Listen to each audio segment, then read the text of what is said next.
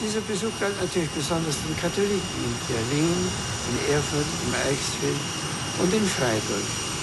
Gerne erinnere ich an die gemeinsamen Gottesdienste, an die Freude, an das gemeinsame Hören des Wortes Gottes und an das vereinte Beten und Singen, vor allem auch in den Teilen des Landes, in denen über Jahrzehnte versucht wurde, Religion aus dem Leben der Menschen zu verdrängen. Dies stimmt mich zuversichtlich für die Zukunft der Kirche in Deutschland und des Christentums in Deutschland.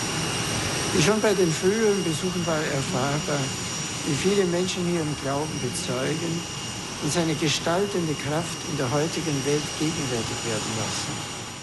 Mit diesen Worten hat sich heute Papst Benedikt XVI. aus Deutschland verabschiedet. Das war heute die letzte seiner fast 20 Ansprachen, die er in den letzten vier Tagen gehalten hat. Inzwischen dürfte sein Flugzeug der deutschen Lufthansa mit dem Papst an Bord den deutschen Luftraum verlassen haben, nachdem es in Freiburg vor gut einer halben Stunde gestartet ist. Damit sage ich Ihnen ein herzliches Willkommen zu dieser Sendung heute. Mein Name ist Ulrich Schwab. Ich freue mich, dass Sie eingeschaltet haben zu unserer Sendung mit dem Titel Das war der Papstbesuch, ein Rückblick. Wir wollen heute in dieser Sendung nochmal zurückschauen auf diese vier Tage mit dem Heiligen Vater in unserem Land.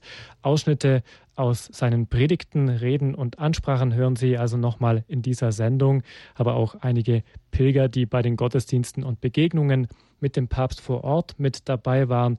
Die werden uns von ihren Eindrücken berichten. Zum Beispiel Gregor Dornis, der für Radio Horeb in Berlin im Olympiastadion und in Erfurt auf dem Domplatz dabei war, um die Stimmung bei den Gläubigen einzufangen. Wir sprechen mit einer Pilgerin in Freiburg, die dem Papst dort im Münster begegnet ist und von dem Papst direkt begrüßt worden ist. Und wir sind jetzt aber verbunden mit Pfarrer Dr. Richard Kocher, der Programmverantwortliche von Radio Horeb. Guten Abend, Pfarrer Kocher. Guten Abend, liebe Zuhörer und Zuhörerinnen. Guten Abend, lieber Ulrich. Gleich mal die erste Frage an Pfarrer Kocher. Wie haben Sie denn jetzt in den letzten vier Tagen den Papstbesuch miterlebt? Wahrscheinlich haben Sie die Übertragungen der vielen Programmpunkte wahrscheinlich haben diese Übertragungen also den Tagesablauf auch bei Ihnen bestimmt, Pfarrer Kocher? Ja, auf jeden Fall. Wann immer es mir möglich war, habe ich mir Zeit genommen. Ich bin ja auch jetzt erst aus dem Urlaub zurückgekehrt und es stehen viele Verpflichtungen an. Aber wo immer es mir möglich war, habe ich die Ansprachen verfolgt. Es waren doch viele und wenn es mir nicht möglich war, am Radio- oder Fernsehgerät das zu verfolgen, habe ich die Ansprachen ausgedruckt. Ich war insgesamt sehr beeindruckt von dem, was der Papst mit seinen 84 Jahren geleistet hat. Und wir werden es sicher im Laufe des heutigen Abends vorweg, das kann ich jetzt schon vorwegnehmen, hören, dass er bei seiner Freiburger Rede ja, eine Bombe platzen hat lassen. Das wird mehr einschlagen als die Regensburger Rede. Das hat, ich möchte fast sagen, Kirchengeschichte geschrieben. Wenn Sie möchten, Pfarrer Kocher, Sie können uns gleich mal erklären, was Sie mit dieser Bombe meinen. Ich habe jetzt den Ton aus dieser Ansprache in Freiburg nicht mehr in die Sendung aufnehmen können. Erzählen Sie uns doch, was der Papst da gesagt hat.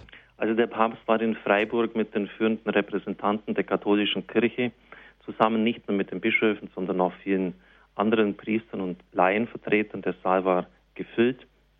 Er war auf dem Podium, hat eine Rede gehalten, flankiert vom ähm, dem Vorsitzenden der Deutschen Bischofskonferenz, dem Erzbischof Zollitsch und dann dem Kardinalstaatssekretär. Er hat gesagt, der Stamm Levi in Israel hat bekanntlicherweise keinen Erbbesitz erhalten, kein Land. Er musste dann aber ja auch irgendwie leben, hat die kultischen Dienste im Tempel versehen und hat von den Abgaben des Volkes gelebt, war also frei von irgendwelchen Verstrickungen in Weltliches hinein äh, musste sozusagen vom Lebensstandard her freigehalten werden und das sei in gewisser Weise ein Ideal. Die Kirche müsse Macht abgeben, sie müsse Privilegien in unserem Land zurückgeben, hat also auch einer Entweltlichung, das ist ein wörtlicher Begriff, den ich jetzt zitiere, das Wort geredet, dass die Kirche ähm, es zwar sicher in der Welt ist, aber dass sie sich dieser Welt nicht anpassen darf das Wort geredet. Er hat davon gesprochen, jetzt schon beim Anfang bei der Rede im Bundestag, dass es die ökologische Bewegung in den 70er Jahren sich Verdienste erworben hat hinsichtlich der Natur und des Menschen. Und jetzt hat der Kommentator gesagt, jetzt hat es sozusagen auch der Linkspartei das Wort geredet, die ja auch immer wieder das anmahnt, dass die Kirche Macht und Privilegien zurückzugeben hat, um einen Begriff von Hegel aufzugreifen. Wenn der Weltgeist am Werk ist, dann kann der eigentliche Geist der Kirche nicht mehr zum Zug kommen. Ähm, die Kommentatoren, es war von der FAZ äh, ein führender Kulturjournalist, äh, haben gesagt, haben das so kommentiert, äh, sie haben das dem Papst jetzt in den Mund gelegt und da haben sie sicher inhaltlich das Richtige getroffen. Ihr seid auf der falschen Seite, ihr seid auf dem falschen Weg. Das gegenwärtige System, das haben sie wörtlich so wiedergegeben, ist falsch. Ähm, an dieser Botschaft wird die Kirche Deutschlands noch lange Zeit knabbern. Also es ist ja immer so gesagt worden, die, die Kirche muss sich ändern. Der Papst hat den Ball am Schluss in genialer Weise zurückgespielt bei seiner letzten Rede. Ihr müsst euch ändern. Es muss sich einiges ganz grundsätzlich äh, ändern und es werden sich auch sicher ähm, Entflechtungen von Kirche und Staat, die über Jahrhunderte, man möchte fast sagen über tausend Jahre äh, bestanden haben, in der nächsten Zeit sich wohl auch ereignen müssen. Ähm, Johannes Paul II. hat 89 schon zu den deutschen Bischöfen gesagt, die bei ihm in Rom weilten, wer so viele weltliche Aufgaben übernommen hat, muss um seinen ureigensten Auftrag besorgt sein. Ich denke hier, das wird natürlich die Frage gestellt, ja, wie soll das konkret jetzt geschehen? Ich denke hier, was wir alles an Einrichtungen, an Tagesstätten haben, an Heimen, hier bei uns ein, ein Landschulheim, äh, an, an Akademien, äh, ich kenne viele von diesen Einrichtungen aus der Nähe und erlebe, dass nicht ein einziger, der dort im Auftrag der Kirche tätig, nicht ein einziger, das gibt es von, von sieben bis acht Mitarbeitern, weder Ostern noch an Weihnachten noch an sonst einem Sonntag oder Kirchenfesttag in der Kirche zu sehen ist. Ähm, wir werden hier völlig unglaubwürdig. Dazu mhm. kommt noch die Verflechtung der katholischen Kirche auch an den staatlichen Fakultäten. Ähm, da muss man auch mal darüber nachdenken, mhm. denn die Theologieprofessoren sind Staatsbeamte.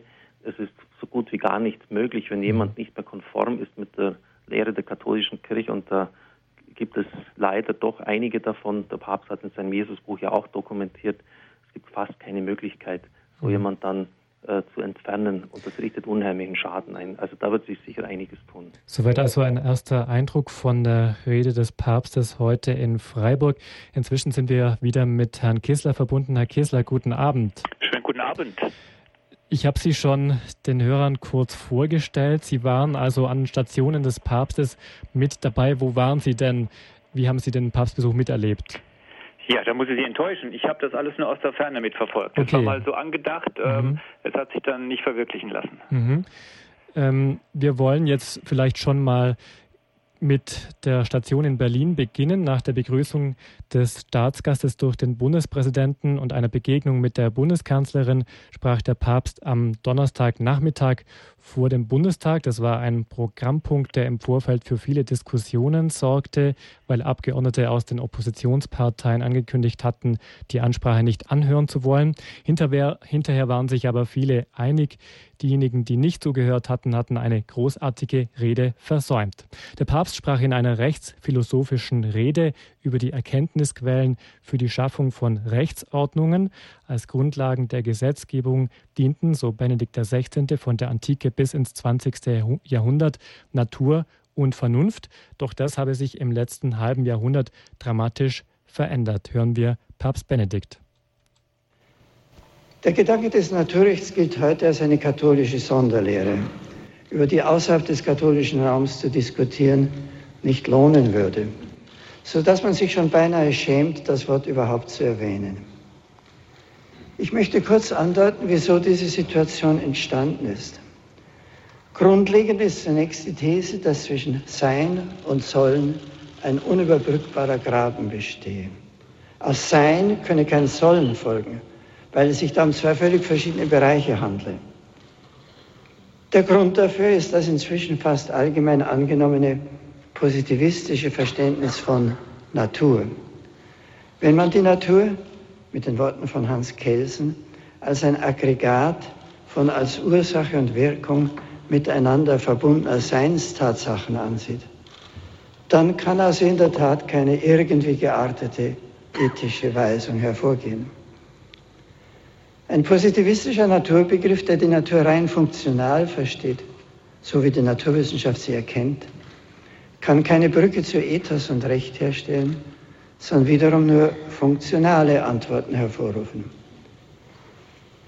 Das Gleiche gilt aber auch für die Vernunft in einem positivistischen, weithin als allein wissenschaftlich angesehenen Verständnis. Was nicht verifizierbar oder falsifizierbar ist, gehört danach nicht in den Bereich der Vernunft im strengen Sinn. Deshalb müssen Ethos und Religion dem Raum des Subjektiven zugewiesen werden und fallen aus dem Bereich der Vernunft im strengen Sinn des Wortes heraus. Wo die alleinige Herrschaft der positivistischen Vernunft gilt, und das ist in unserem öffentlichen Bewusstsein weithin der Fall, da sind die klassischen Erkenntnisquellen für Ethos und Recht außer Kraft gesetzt.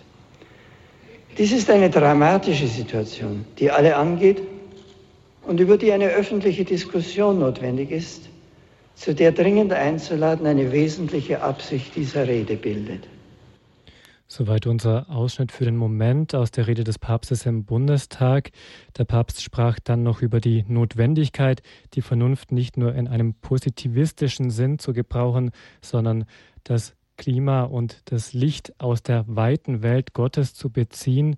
Dabei würdigte der Papst die ökologische Bewegung und erinnerte daran, dass jungen Menschen seit den 70er Jahren bewusst geworden war, dass irgendetwas in unserem Umgang mit der Natur nicht stimmt.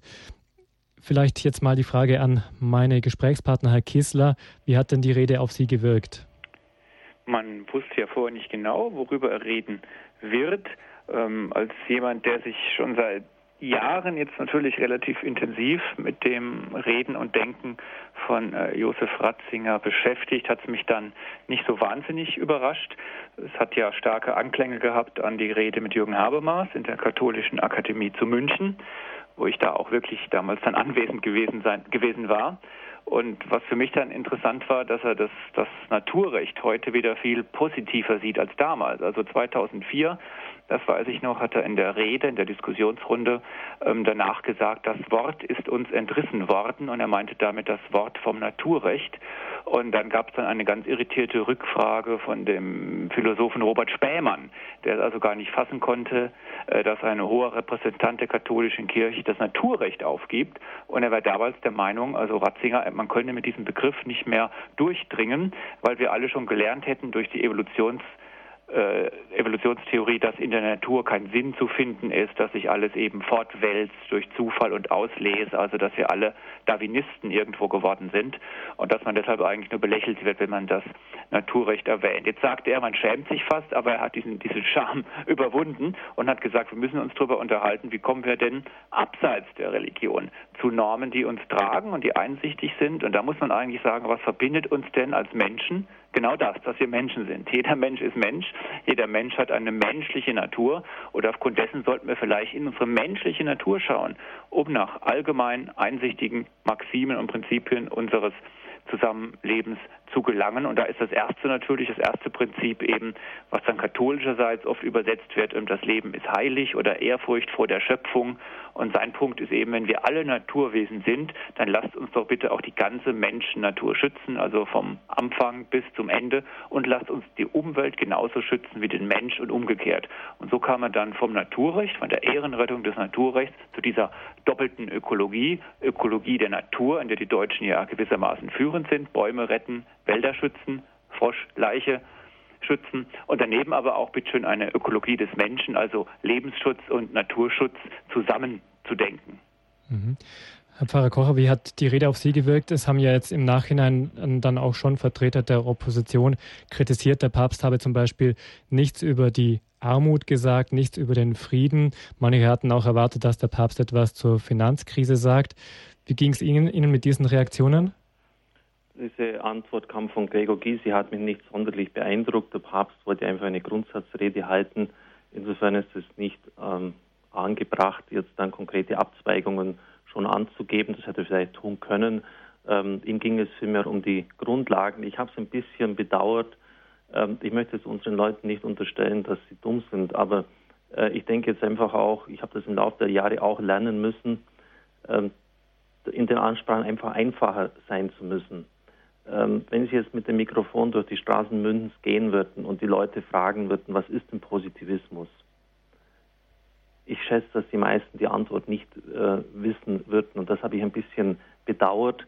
Äh, positivistische Begrenzung des Denkens meint einfach nur die Maßrelation des Wirklichen herzunehmen. Also das, was ich messen kann, wie es Herr Dr. Kissler gerade gesagt hat, ähm, einfach Schöpfung nur als Materie, als quantifizierbares, als etwas, was sich was einfach irgendwie gegeben ist, keinen Schöpfer hat, was einfach da ist und was der Mensch beherrschen äh, und einteilen kann. Und das war aber so ein bisschen so die, die Grundlage. Und da werden viele denken, ja, Positivismus meint irgendwie was Positives, aber es ist in dem Sinn eben nichts Positives. Mhm. Die katholische Kirche hat immer aus zwei Büchern, das ist ein Ausdruck schon sogar von Bonaventura aus dem 14. Jahrhundert gelesen, das ist das Buch der Schöpfung, also der Natur, und das Buch der Offenbarung. Und beide zeigen letztlich auf den einen Schöpfer hin. Das war aus meiner Sicht ein genialer Coup des Papstes, denn wir können uns ja nicht mit Linken und Grünen oder sonstigen Leuten, die agnostisch eingestellt sind, über die, über die Offenbarung, über das Wort Gottes unterhalten. Hat jeder seinen eigenen Horizont. Aber wir können uns über die gemeinsame Natur unterhalten. Und das ist ja auch ein interessantes Phänomen jetzt in der jüngeren Geschichte unseres Landes gewesen, dass wir durch, bei bioethischen Fragen durchaus wechselnde Mehrheiten hatten in unserem Land und dass etliche Politiker auch aus dem grünen Lager uns manchmal näher standen als auf dem Abstimmungsverhalten als Leute aus den C-Parteien. Äh, wissen Sie, der entscheidende Coup besteht ja dann darin, also die Schöpfung achten Biotope, wie es Dr. Kissler eben auch ausgeführt hat, das ist ja das eine.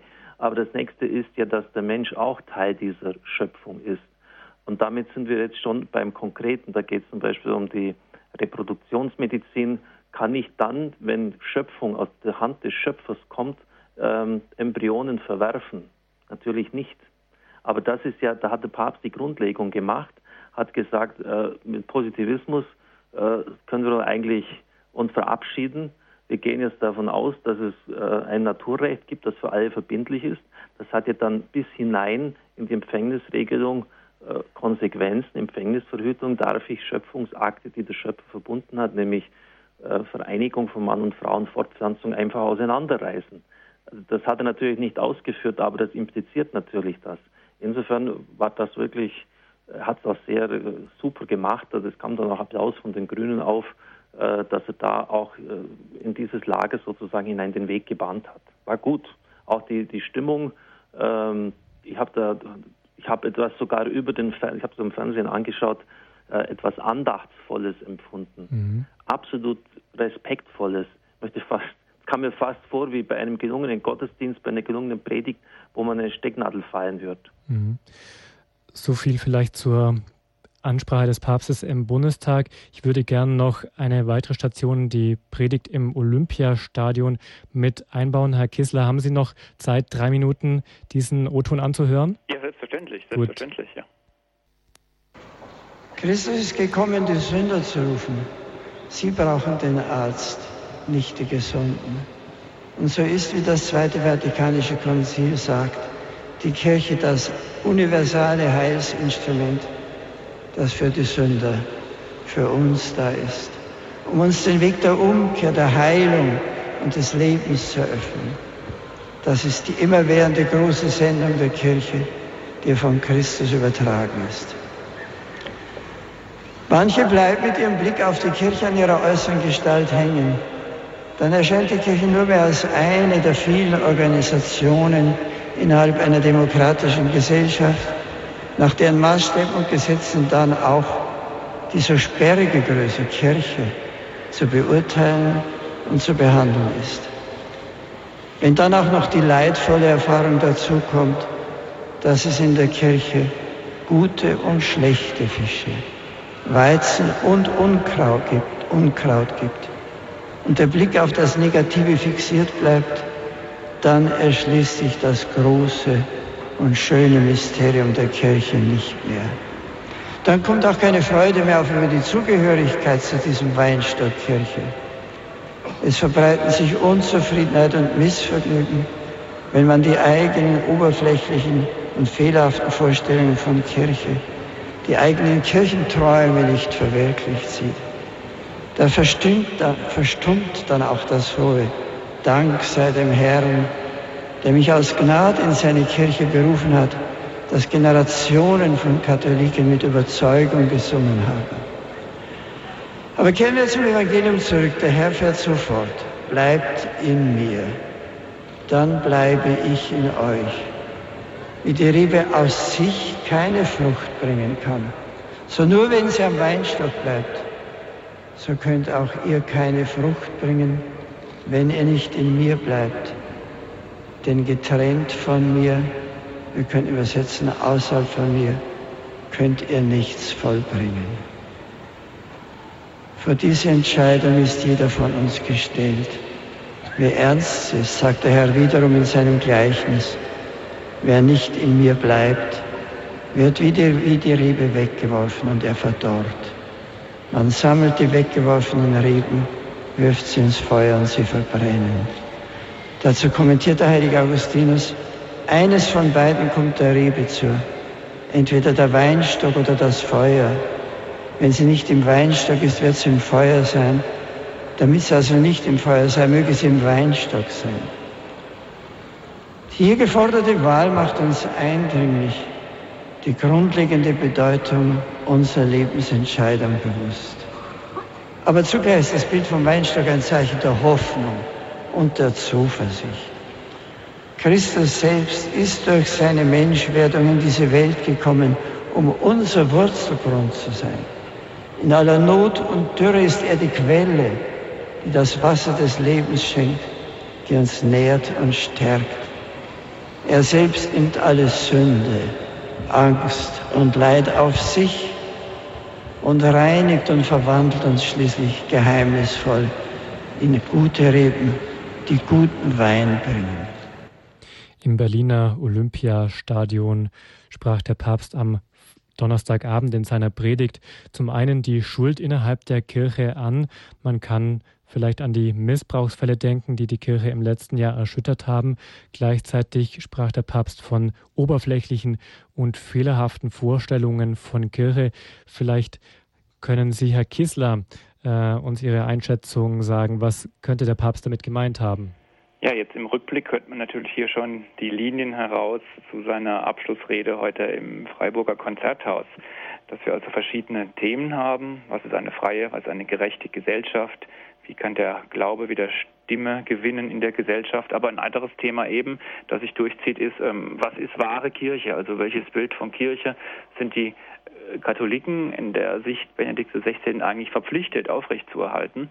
Und da ist Kirche natürlich, das sagt er immer wieder, nicht das, was wir machen, sondern das, was uns geschenkt worden ist. Wir können uns letztlich als Christen nicht aus der Kirche, in die wir hineingetauft worden sind, verabschieden. Also Christsein ohne Kirche ähm, geht überhaupt nicht, wäre gewissermaßen ein, ein, Verrat am Leib Christi. Und die real existierende Kirche wiederum ähm, muss man manchmal auch davor schützen, vor, dies, was er, vor dem, was er eben hier Kirchenträume genannt hat. Also jeder zweite Deutsche hat ja, oder jeder Deutsche muss man sagen, jeder Deutsche hat ein Patentrezept auf den Lippen parat, was ich denn zu ändern haben. Ich habe, ich will die Reizwörter jetzt gar nicht mehr wiedergeben. Man hat sie ja wirklich bis zum Überdruss gehört.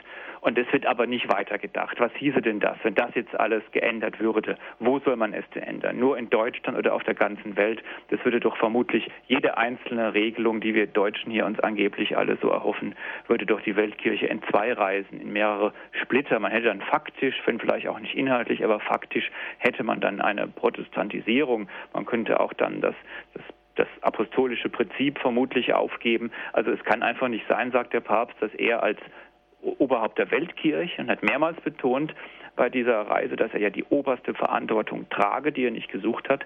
Und im Rahmen dieser obersten Verantwortung kann er also weder jetzt irgendwelche Geschenke verteilen noch private Kirchenträume zum Reifen bringen lassen. Konkret gedacht ist da mit Sicherheit auch, was die Kirchenträume angeht, an eine stärkere Synodalverfassung, dass also vielleicht die Gläubigen eines Bistums den Bischof wählen, dass es noch stärkere Mittel der Partizipation gibt, dass die Demokratie komplett einzieht in die Kirche, also mit einer paritätischen Besetzung Besetzung aller Gremien von Mann und Frau. Dann geht es natürlich weiter, dann müsste man auch alt und jung paritätisch machen, vielleicht die Rechtshänder und die Linkshänder, die Rothaarigen und die Schwarzgelockten. Also man sieht, man kommt dann schon ins Absurde hinein. Und da hat eben der Papst darauf hingewiesen, ähm, dass wir zunächst mal eine vorgegebene Struktur haben und die gilt es mit Leben zu erfüllen. Und die ist eben nicht immer mit Leben und Geist erfüllt, ist seine Wahrnehmung. Und ich glaube, da liegt er nicht ganz verkehrt.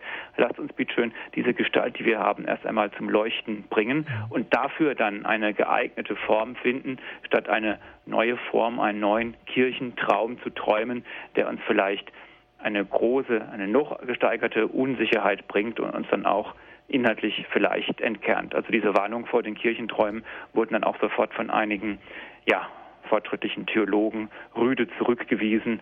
Sie lassen sich doch nicht über den Mund fahren. Daraus merken wir, ähm, die Hunde, die getroffen werden sollten, rein mhm. metaphorisch, die haben es auch gemerkt und haben dann laut zurückgegeben. Also es bleibt spannend. Mhm. Wir stehen jetzt zwar immer noch nur am Anfang unseres Rückblicks, Herr Kissler, ja. aber wir müssen Sie, glaube ich, gleich aus unserer ja, Runde entlassen. Aber vielleicht können Sie noch einen Satz sagen zu dem Medienecho. Sie selber arbeiten ja. als Journalist. Genau. Sie haben bestimmt die Medien jetzt auch mitverfolgt. Im Großen und Ganzen war das ungerechte Kritik oder war viel Lob für den Papst dabei? Was war Ihr großer, grob, im Großen und Ganzen Ihr Eindruck? Ja, das werde ich gerade jetzt gleich nochmal zu Papier bringen. Deswegen bitte ich auch da um die unhöfliche Entfernung vor der Zeit. Ähm, ja, ich habe also schon den Eindruck gehabt, man hat ist am Schluss gewissermaßen, hat man gewissermaßen kapituliert vor der Macht der Bilder. Also man fand natürlich dann bei den Papstmessen wenige Leute, die dorthin gehen und auf den Papst geschimpft haben, aber das hätte man doch gerne gehört.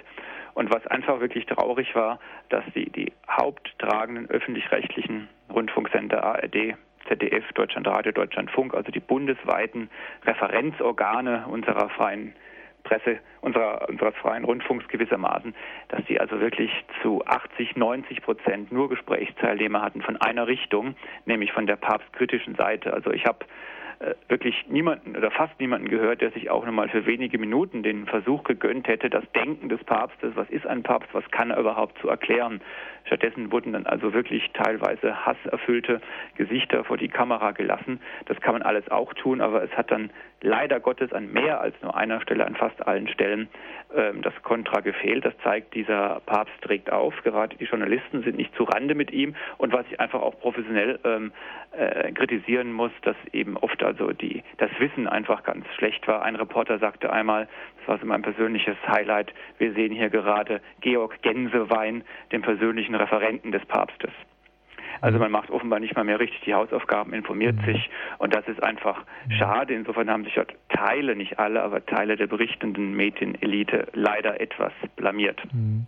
Das sagt Dr. Alexander Kissler, er ist Kulturjournalist. Mit ihm haben wir über seine Eindrücke vom Papstbesuch gesprochen. Herr Kissler, danke, dass Sie Zeit hatten für unsere Sendung und alles Gute für Ihre Arbeit. Ich danke auch und wenn ich das noch sagen darf, Freitagabend 19.30 Uhr in München werde ich also in einem Gespräch nochmal alles versuchen auszubreiten.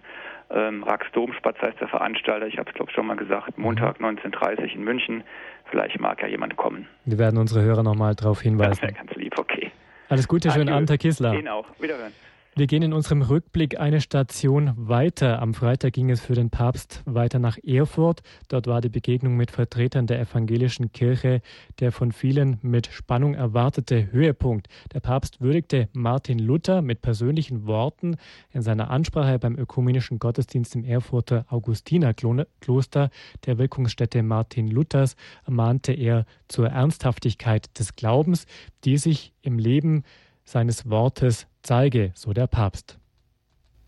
Schließlich möchte ich noch eine tiefere Dimension unserer Verpflichtung zur Liebe ansprechen. Die Ernsthaftigkeit des Glaubens zeigt sich vor allem auch dadurch, dass er Menschen inspiriert, sich ganz für Gott und von Gott her für die anderen zur Verfügung zu stellen. Die großen Hilfen werden nur konkret, wenn es vor Ort diejenigen gibt, die ganz für den anderen da sind und damit die Liebe Gottes glaubhaft werden lassen. Solche Menschen sind ein wichtiges Zeichen für die Wahrheit unseres Glaubens. Im Vorfeld meines Besuches war verschiedentlich von einem ökumenischen Gastgeschenk die Rede, das man sich von einem solchen Besuch erwarte. Die Gaben, die bei genannt wurden, brauche ich nicht einzeln anzuführen. Dazu möchte ich sagen, dass dies, so wie es meistens erschien, ein politisches Missverständnis des Glaubens und der Ökumene darstellt. Wenn ein Staatsoberhaupt ein befreundetes Land besucht, gehen im Allgemeinen Kontakte zwischen den Instanzen voraus, die den Abschluss eines oder auch mehrerer Verträge zwischen den beiden vorbereiten. In der Abwägung von Vor- und Nachteilen entsteht der Kompromiss, der schließlich für beide Seiten vorteilhaft erscheint, sodass dass dann das Vertragswerk unterschrieben werden kann. Aber der Glaube der Christen beruht nicht auf einer Abwägung unserer Vor- und Nachteile. Ein selbstgemachter Glaube ist wertlos. Der Glaube ist nicht etwas, was wir ausdenken und aushandeln. Er ist die Grundlage, auf der wir lieben, nicht durch Abwägung von Vor- und Nachteilen, sondern nur durch tieferes Hineindenken und Hineinleben in den Glauben wächst Einheit. Auf solche Weise ist in den letzten 50 Jahren, besonders auch seit dem Besuch von Papst Johannes Paul II. vor 30 Jahren, viel Gemeinsamkeit gewachsen, für die wir nur dankbar sein können. Der Glaube beruht nicht auf einer Abwägung der Vor- und Nachteile. Hier in der Standpunktsendung bei Radio Horeb blicken wir auf den Papstbesuch zurück, zusammen mit Pfarrer Dr. Richard Kocher, dem Programmdirektor von Radio Horeb. Herr Pfarrer Kocher, man konnte diese Ansprache des Papstes als eine Absage verstehen an alle, die von dieser Begegnung sich ein Zeichen der, des Aufeinanderzugehens in der Ökumene erwartet hatten. Wie haben Sie es verstanden? Papst sprach von einem Gastgeschenk. Ich glaube, wir sollten einfach mal äh, ganz normal von solchen Bildern ausgehen. Der Papst ist eingeladen worden vom Vorsitzenden der Deutschen Bischofskonferenz und vom Bundestagspräsidenten Lammert. Stellen Sie sich vor, Sie laden jemand ein. Und es ist nicht irgendwie ein Geschäftsessen, sondern es ist jemand, den Sie schätzen und den Sie einladen. Erwarten Sie jetzt, dass diese Person dann ein Geschenk mitbringt für Sie? Ist das anständig? Wenn Sie jetzt nicht ein berechnendes Einladen ist, dass Sie wirklich etwas wollen, sondern einfach jetzt eine Einladung, die von Herzen kommt. Und da gehe ich jetzt ja mal davon aus, so soll es ja auch eigentlich sein. Alles andere wäre irgendwie unehrlich. Jetzt wird vom Papst erwartet, dass er aber nicht nur irgendein Geschenk mitbringt im Hinblick auf die Ökumene, Sie wissen ja die Forderungen äh, gegenseitiges Abendmahl, sondern etwas, was sein eigenes Selbstverständnis zentral berührt, ja sogar verändert. Dass der Papst nämlich Punkte in der Position der Glaubenslehre der katholischen Kirche ändert, äh, welche den Glauben auch fundamental berühren und ich möchte sagen, was jetzt Eucharistie und Priestertum angeht, auch verändern würden. Jemand hat mal gesagt, der Chefredakteur der Augsburger Kirchenzeitung, die deutschen Katholiken sind zwei Prozent der Weltkirche, aber sie wissen alles hundertprozentig besser. Und das trifft hier in diesem Punkt genau zu. Das ist das Erste. Und deshalb hat schon im Vorfeld Rom erklärt, dass es hier keine besonderen ökumenischen Geschenke geben wird. Der Papst hat es im Flugzeug gesagt, er hat es jetzt wieder gesagt. Insofern ist es doch, ähm, ich muss jetzt richtige, die, die Worte richtig fassen, eine Unverschämtheit, dass trotzdem diese Erwartung an einen Gast, wenn er kommt, da hat er gefälligst das und das mitzubringen, was mir gefällt, erhoben wird. Bei uns in der Augsburger Allgemein, es ist ja immerhin die auflagenstärkste Zeitung in Bayern, stand in der Wochenendausgabe zu lesen, Protestanten enttäuscht vom Papst. Also man baut selber diese Erwartungshaltung auf und ist dann maßlos enttäuscht, wenn der Gastgeber das nicht mitbringt. Ja, Entschuldigung, sind wir eigentlich normal noch im Kopf? Mhm. Ich, ich, ich, ich ärgere mich, Sie merken das. Und ich muss mich wirklich hier zusammenreißen, weil es so einfach nicht geht. Es gibt einfach bestimmte Gesetze im Dialog. Das weiß doch jeder Arbeitgeber, das weiß ich, wenn ich mit Mitarbeitern ein Gespräch führe. Ich darf den anderen einfach nicht über den Tisch ziehen. Ich muss einfach auch schauen, was der andere kann, was seine Möglichkeiten sind. Das waren von mir am Anfang Fehler, als ich ins Radio kam, weil ich mit irgendwelchen Technokraten oder Beamten zu tun hatte. Die haben einfach ihre Vorgaben. Ich kann dann nicht äh, dann ausrasten und wütend werden. Ich muss sehen, welche Möglichkeiten die haben. Und als letztes zu diesem Punkt Gastgeschenk. Ich weiß es aus einer Quelle, die ich nicht preisgeben möchte, dass Rom, dass der Papst durchaus erwartet hätte von unseren evangelischen Geschwistern, dass sie auch einmal selber überlegen, welches Geschenk, geistliches Geschenk sie ihm bringen, und zwar in der Hinsicht, dass 2017 das Lutherjahr ist. Und wir alle wissen ja, äh, in welcher Weise sich Martin Luther über den Papst ausgelassen hat. Wieder das Papsttum in Rom vom Teufel gestiftet, wird mit der babylonischen Hure gleichgesetzt. Dass man da zumindest mal einen leisen Anklang von Selbstkritik finden hätte können, wo man sagt, ja, so ganz koscher war das auch nicht, hat halt in der äh, im Hitze des Augenblickes über das Ziel hinausgeschossen. Das tut uns auch leid, was er damals gesagt hat. Bitte, äh, das soll kein Hindernis mehr darstellen. Jetzt, jetzt, der Papst ist ja der Nachfolger dieser babylonischen Hure in Anführungszeichen mhm. gesagt. Da hätte man auch mal erwarten können, dass man von der anderen Seite bitte schon auch mal nur ein leiser Anflug von Selbstkritik stattfindet. Mhm. Aber das ereignet sich nicht. Und so, kann, so ist natürlich dann ein Dialog sehr schwierig möglich. Vor diesem Hintergrund ist es über die Maßen erstaunlich, wie souverän und ruhig der Papst hier formuliert, bei Politikern ist das und das übrig und da werden dann Verträge abgeschlossen, gegenseitig ab, äh, pro und contra ausgehandelt. Bei uns in der Kirche gilt diese Gesetzmäßigkeit nicht. Wir können nicht über ewige Wahrheiten verhandeln. Das, das ist sensationell. Ganz ruhig, gelassen, ohne Polemik, äh, nachvollziehbar für jeden, der es hören will, der offen ist für die Wahrheit, legt er dar, wie seine Sicht ist. Mutig mhm. und gut. Also ein ganz besonderes Augenmerk der Öffentlichkeit lag auf dieser ökumenischen Begegnung, aber in Erfurt hat der Papst auch eine heilige Messe mit vielen tausenden Gläubigen besucht.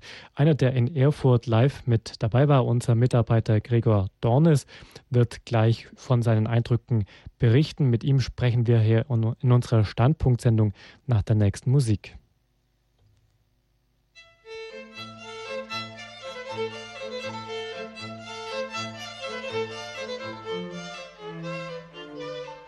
Das war der Papstbesuch, ein Rückblick, so heißt heute unsere Sendung. Wir sprechen mit Pfarrer Richard Kocher, dem Programmdirektor von Radio Horeb und wir sind jetzt verbunden mit einem weiteren Gesprächspartner, der uns aus Berlin zugeschaltet ist, Gregor Dornes. Er ist der Leiter eines neuen internationalen pastoralen Zentrums in Berlin und er ist Mitarbeiter für Radio Horeb als Moderator und in den letzten Tagen als Reporter beim Papstbesuch unterwegs gewesen. Guten Abend, Gregor. Grüß dich, Ulrich. Du warst in Erfurt bei der Messe auf dem Domplatz mit dabei und zuvor schon in Berlin beim Olympiastadion im Gottesdienst. Wie hast du denn diese beiden Gottesdienste mit dem Papst erlebt? Zunächst mal muss ich mich entschuldigen, weil ich nämlich auch noch unter dem Eindruck dieser Freiburger Ansprache jetzt am Abschluss des Papstbesuches stehe und davon tatsächlich, ich muss Pfarrer Kocher zustimmen, es war, er hat gesagt, da ist eine Bombe geplatzt. Genau das waren meine ersten Worte nach dieser Rede, als ich das gehört habe. Und man hatte den Eindruck, dass sich in diesem Papstbesuch in diesen Tagen etwas verdichtet. Hier passierte etwas Außergewöhnliches, irgendwas lag in der Luft und es wurde immer dichter. Ähm, schon in Berlin war zu spüren, dass hier kleine, dass dieser Besuch eine kleine Sensation ist. Er, der Papst hat in einem ganz, ganz dicht gedrängten Programm Botschaften an den verschiedenen Orten, wo er war, sowohl im Bundestag als auch im Olympiastadion, als auch dann in der ökumenischen Begegnung in Erfurt, als auch in der Messe und so weiter, hat er quasi das ist jetzt mein erster Eindruck, aber es ist quasi eine Art Kompendium seines gesamten Denkens, seines Glaubens und seiner Verkündigung. Ich muss, werde noch einige Tage brauchen, um das wirklich zu verarbeiten. Zur Atmosphäre im Olympiastadion, das war natürlich ganz profan und äh, war es von der Logistik her durchaus eine Herausforderung für die vielen Pilger. Die Sicherheitsvorkehrungen waren massiv. Menschen mussten dort ihre Rucksäcke abgeben. Auch die Örtlichkeit ist ja nicht im Grunde bekannt für ihre Geistlichkeit. Dennoch ist es in dieser Messe zu einer sehr geistlichen Atmosphäre gekommen mit dem Papst und äh, die Menschen waren tief berührt im Anschluss danach ähm, auch wenn sie so schnell wie möglich die etwas unwirkliche Atmosphäre dieses Stadions fliehen wollten. Also wenn wir dort versucht haben, jemand vors Mikrofon zu bekommen, dann war das durchaus immer ein bisschen schwierig. Man hat gemerkt, jetzt mhm. möchten die Leute auch aus diesem Ort weg. Erfurt war ganz anders. Erfurt ist natürlich viel kleiner und ähm, hat sich offensichtlich von diesem Papstbesuch gar nicht aus der thüringischen Ruhe bringen lassen. Das war ganz erstaunlich. Und die Erfurter waren, das haben wir an jeder Ecke gemerkt, überwiegend und ganz mehrheitlich unglaublich offen und interessiert und haben sich gefreut, dass der Papst da ist, waren auch ein bisschen stolz darauf, dass er in ihrer Stadt ist und in einer sehr berührenden Weise unaufgeregt war diese Zeit. Mhm. Du hast mit ganz vielen Leuten sprechen können. Unter anderem hast du in Erfurt mit einer Dame gesprochen, die einen Laden betreibt. Wir hören jetzt mal rein, wie Frau Banse vom Kirchenladen auf dem Domplatz in Erfurt den Papstbesuch erlebt hat. Ich stehe hier vorm Kirchenladen am Domplatz in Erfurt. Hier ist Frau Banse, die dieses Geschäft hier führt. Jetzt müssen wir Sie natürlich fragen. Der Papst kommt in die Stadt und Ihr Kirchenladen hier am Domplatz, wo morgen die Messe äh, sein wird, hat sich schon bemerkbar gemacht die letzte Zeit, oder? Oh, tüchtig. Wir haben ganz schön viel mehr Arbeit und natürlich sehr viel mehr Freude. Noch viel mehr Freude an unserem Geschäft als sonst. Ist es Ihnen nicht so stressig geworden? Überhaupt nicht. Überhaupt nicht. Also es ist einfach positiver Stress und es macht unglaublich viel Freude, auch mit vielen Leuten ins Gespräch zu kommen. Es hat uns vorher ein bisschen Schwierigkeiten gemacht, den Missmut der Erfurter zu ertragen. Aber inzwischen, muss ich sagen, hat sich das vollkommen gewandelt. Es gibt immer noch mal negative Stimmen, die sagen, hoch kostet Geld, macht Unruhe. Aber plötzlich hat man das Gefühl, über der Stadt liegt so ein, ein Segen. Und das tut so gut, das kann ich überhaupt nicht beschreiben. Ja, wir haben vorhin ganz ähm, bewegt, alle vor unserem kleinen Computer gestanden und über Internet zugeschaut, äh, wie unser Bruder in Christus Schritt für Schritt durch Erfurt macht, im Augustinerkloster war, hat uns alle sehr bewegt. Ja. Worin bestand denn anfänglich dieser Missmut? Äh, Erfurter äh, sind immer nüchtern. Es darf eigentlich nichts kosten. Und alles, was außergewöhnlich ist, das stört uns erstmal. Und so, mich nicht, aber so die Masse Menschen. Das hat man so an den Leserbriefen gesehen. Und ab und zu kam jemand zu uns ins Geschäft und mäkelte einfach rum und hat gesagt, das können Sie dem Bischof doch mal sagen. Hm, ja, aber inzwischen geht das alles. Ja. Gab es besondere Begegnungen in der letzten Zeit, dass Menschen, die zum Beispiel extra hierher kommen, äh, in ihr Geschäft kommen und sie besondere Gespräche führen oder ähnliches? Wir haben im Moment leider überhaupt äh, wenig Zeit für sowas. Weil ja richtig viele Anforderungen an uns gestellt werden und die müssen zuallererst äh, erfüllt werden. Wie viele Souvenirs, wie viele Bücher zum Beispiel gehen so raus pro Tag? Kann man da so ungefähre Schätzwerte statistisch angeben? Relativ wenig Bücher. Äh, Im Moment verkaufen wir richtig viel sogenannte Fanartikel, Fahnen und Tücher und Tassen und alle Dinge, woran man sich erinnert. Und äh, Bücher, komischerweise, äh, werden nicht mehr verkauft als sonst. Jetzt hatten Sie auch vorhin gesagt, äh, dass dieser Besuch ein Segen für die Stadt ist. Jetzt muss ich Sie doch noch mal fragen. Äh, Sie führen hier zwar einen Laden mit ganz viel Sachen vom Papst, aber selber sind Sie gar nicht katholisch. Nein, ich bin, ich bin äh, evangelisch geboren und immer so geblieben und alle Leute kennen mich so. Und als ich dieses Geschäft übernommen habe, hat mir jemand gesagt, man merkt gar nicht, dass sie nicht katholisch sind. Ähm, dieses Gefühl, äh, dass ein Segen über der Stadt liegt, das haben sehr viele Leute, selbst ungetaufte Leute, diese jungen Handwerker, mit denen ich gesprochen habe. Für die ist das was ganz Besonderes. Und äh, es hat mich doch gestern sehr äh, erfreut, als der Papst sagte, wir sind Reben an einem Weinstock können wir uns doch zusammen freuen. Dieses Gefühl, was Sie sagen, was auch Sie mit den bei anderen erleben, können Sie so das ein bisschen beschreiben? Ich habe so das Gefühl, der Heilige Geist weht über Erfurt. Woran, woran kann man sowas merken? Am Umgang der Menschen miteinander. Ja, das, das ist für mich so, so richtig zu spüren sagt Frau Banse vom Kirchenladen am Domplatz in Erfurt. Danke Ihnen. Gregor Dornes hat für die Radio Horeb Standpunktsendung mit Frau Banse vom Kirchenladen in Erfurt gesprochen. Mit Gregor Dornes sind wir verbunden in Berlin.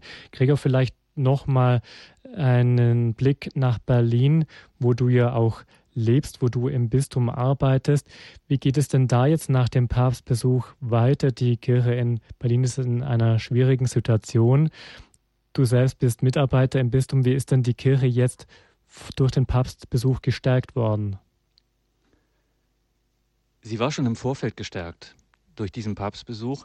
Und man darf nicht vergessen, äh, dieses Jahr 2011 ist wirklich ein sehr heftiges Jahr für dieses Erzbistum.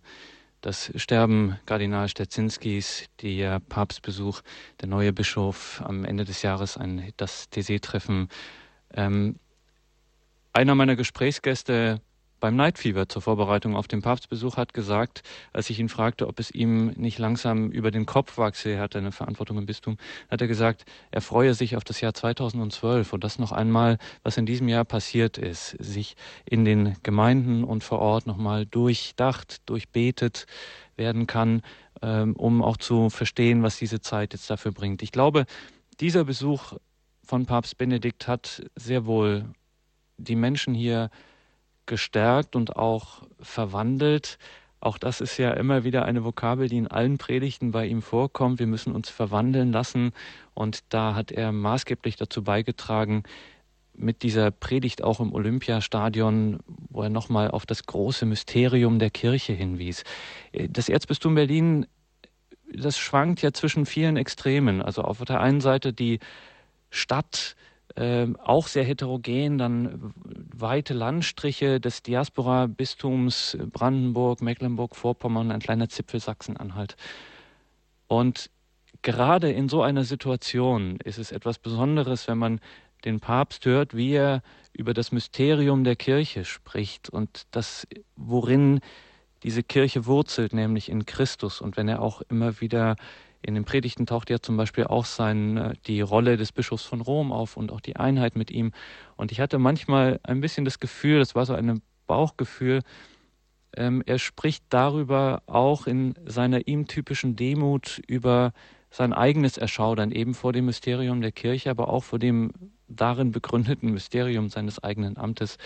Das hier von Berlin aus zu erleben und dass er das ausgestrahlt hat ähm, nicht nur durch die Worte, sondern auch durch diese eigenartige, ihm eigentümliche Präsenz, die er hat mit allem. Also nochmal zurück in die Stadt. Wir, ich, das ist eine sehr laute und sehr wechselvolle, sehr hochgradig unbeständige Stadt. Ich sage immer so, ist eigentlich Berlin kommt nie aus seiner Pubertät raus. Und hierher kommt ein Mann, ein 84-jähriger Mann, der zutiefst im Gebet lebt, der zutiefst in, der, in einer geläuterten Vernunft lebt, also ähm, wie er es ja auch in, dem, in der Bundestagsrede, in der Rede im Augustinerkloster und jetzt auch wieder in Freiburg, eine wesentliche Pointe geht immer auf die auf eine bestimmte Form von Aufmerksamkeit. Also wenn er heute zum Beispiel von dieser Entweltlichung äh, sprach und gesagt hat, dass man sich von diesen materiellen und politischen Lasten befreien solle, um sich eben dann auf wahrhaft christliche Weise der Welt zuwenden zu können, wirklich weltoffen zu sein. Diese Form von Aufmerksamkeit, die strahlt er aus und das in einer derart distanzgeminderten und aufmerksamkeitsräuberischen Welt von Informationsflut, Bilderflut, lautem Lärm und ähnlichem, wie wir es gerade auch in der Stadt beispielsweise erleben. Das tut äh, Christen hier mehr als gut und äh, da können Sie, glaube ich, dem Papst sehr, sehr dankbar sein, dass er Ihnen das geschenkt hat. Also ein dankbarer und tief bewegter Gregor Dornes war das. Vielen Dank, Gregor, für deine Berichte, für deinen Einsatz für unser Programm. Gottes Segen, liebe Grüße nach Berlin. Danke. Wir gehen hier in der Standpunktsendung noch zur letzten Station des Besuchs von Papst Benedikt nach Freiburg. Hier ging es um eine Begegnung mit der Stadtbevölkerung, auch mit Altbundeskanzler Helmut Kohl. Und dann stand am Samstagabend eine Vigil mit Jugendlichen auf dem Programm. Wir hören auch hier einen Ausschnitt aus der Predigt des Papstes. An diesem Punkt dürfen wir nicht darüber schweigen, dass es das Böse gibt. Wir sehen es an so vielen Orten in dieser Welt. Wir sehen es aber auch, und das erschreckt uns, in unserem eigenen Leben. Ja, in unserem eigenen Herzen gibt es die Neigung zum Bösen, den Egoismus, den Neid, die Aggression. Mit einer gewissen Selbstdisziplin lässt sich das vielleicht einigermaßen kontrollieren. Schwieriger wird es aber mit einem eher verborgenen Schlechtsein, das sich wie ein dumpfer Nebel auf uns legen kann. Und das ist die Trägheit, die Schwerfälligkeit, das Gute zu wollen und zu tun. Immer wieder in der Geschichte haben aufmerksame Zeitgenossen darauf hingewiesen. Der Schaden der Kirche kommt nicht von ihren Gegnern, sondern von den lauen Christen. Aber wie kann Christus dann sagen, die Christen, und damit wohl auch diese schwachen Christen, seien das Licht der Welt? Vielleicht verstünden wir, wenn er uns zuriefe, bekehrt euch, seid das Licht der Welt, ändert euer Leben, macht es hell und strahlend. Müssen wir nicht staunen, dass der Herr keinen Appell an uns richtet, sondern sagt, wir sind das Licht der Welt. Wir leuchten, wir strahlen im Dunkeln. Der Herr sagt uns, wir sind das Licht der Welt. Daran hat Papst Benedikt XVI. gestern Abend die Jugendlichen in Freiburg erinnert. Heute Morgen feierte Benedikt XVI. dann nochmal eine heilige Messe in Freiburg auf dem Gelände des City Airport. In seiner Predigt ging es dann um das heutige Evangelium. Jesus sagt darin, Zöllner und Dirnen gelangen eher in das Reich Gottes als ihr. Der Papst hat das folgendermaßen interpretiert. So muss das Wort uns alle sehr nachdenklich machen, ja uns erschüttern. Dies bedeutet aber wahrhaftig nicht, dass alle, die in der Kirche leben und für sie arbeiten, eher als fern von Jesus und Gottes Reich einzustufen wären. Ganz und gar nicht. Nein, dies ist vielmehr der Augenblick, um den vielen haupt- und nebenamtlichen Mitarbeitern ohne die das Leben in den Pfarreien und in der Kirche als Ganze nicht denkbar wäre, ein Wort sehr herzlichen Dankes zu sagen. Die Kirche in Deutschland hat viele soziale und karitative Einrichtungen, in denen die Nächstenliebe in einer auch gesellschaftlich wirksamen Form und bis an die Grenzen der Erde geübt wird. Allen, die sich im Deutschen Caritasverband oder in anderen kirchlichen Organisationen engagieren, oder die ihre Zeit und Kraft großherzig für Ehrenämter in der Kirche zur Verfügung stellen, möchte ich in diesem Augenblick meinen Dank und meine Wertschätzung bekunden. Zu diesem Dienst gehört zunächst sachliche und berufliche Kompetenz. Aber im Sinn der Weisung Jesu gehört mehr dazu. Das offene Herz, das sich von der Liebe Christi treffen lässt und so dem Nächsten, der unser Bedarf mehr gibt, als technischen Service. Die Liebe, in der dem anderen der liebende Gott, Christus, sichtbar wird.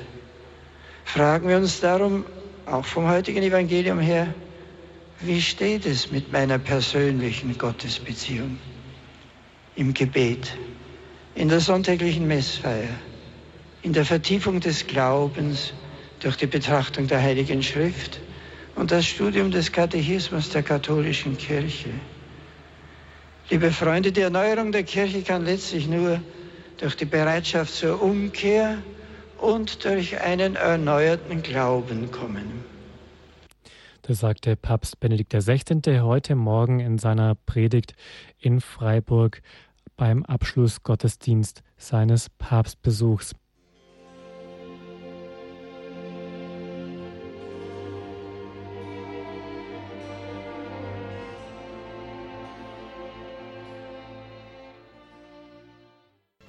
Sie haben Radio Horeb eingeschaltet mit der Sendung Standpunkt.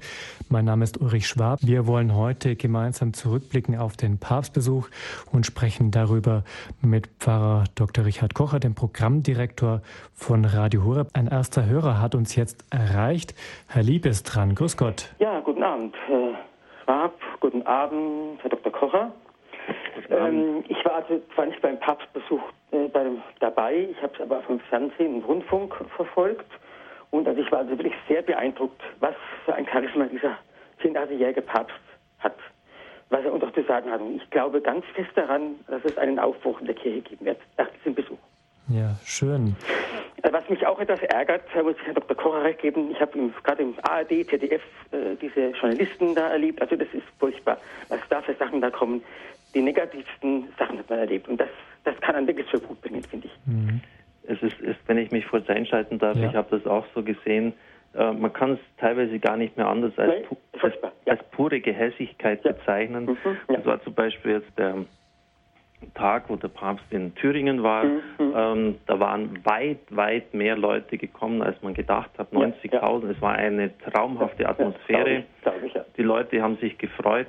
Äh, und dann wurde das, ich habe die Tagesschau angeschaut, im ersten Programm so kommentiert, ja, heute hat es ähm, keine Kritik gegeben, also einfach nur so ein Tag der Jubel. Unmöglich. Also so, so ganz unmöglich. geringschätzig, äh, aggressiv, so, so weggewischt. Mhm. Schade, dass man jetzt halt, äh, das, das kam so ziemlich unverblümt drüber. Mhm. Schade, dass man heute jetzt nichts zu kritisieren ja, ja.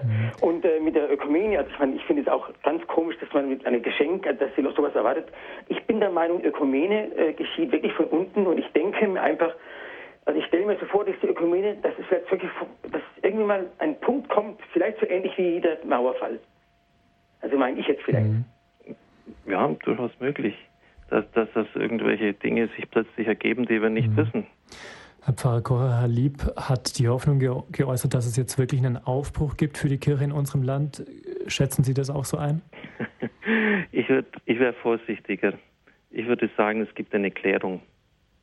Es gerade jetzt nach der Freiburger Rede, Sie werden sehen, die, das wird ein feststehender Terminus werden, die Freiburger Rede, das wird die Regensburger Rede weit in den Schatten stellen, mhm. ähm, werden sich die Geister klären. Der Papst hat einige Kernworte uns mitgegeben und das ist ja das Schöne, Gregor Donnes hat ja gesagt, er hat ein Kompendium uns gegeben, äh, die wie Leitworte dastehen. Sie haben es, ich, übrigens ein Kompliment, Ulrich, Sie haben wirklich aus diesen Reden genau äh, die, die entscheidenden Passagen auch herausgezogen.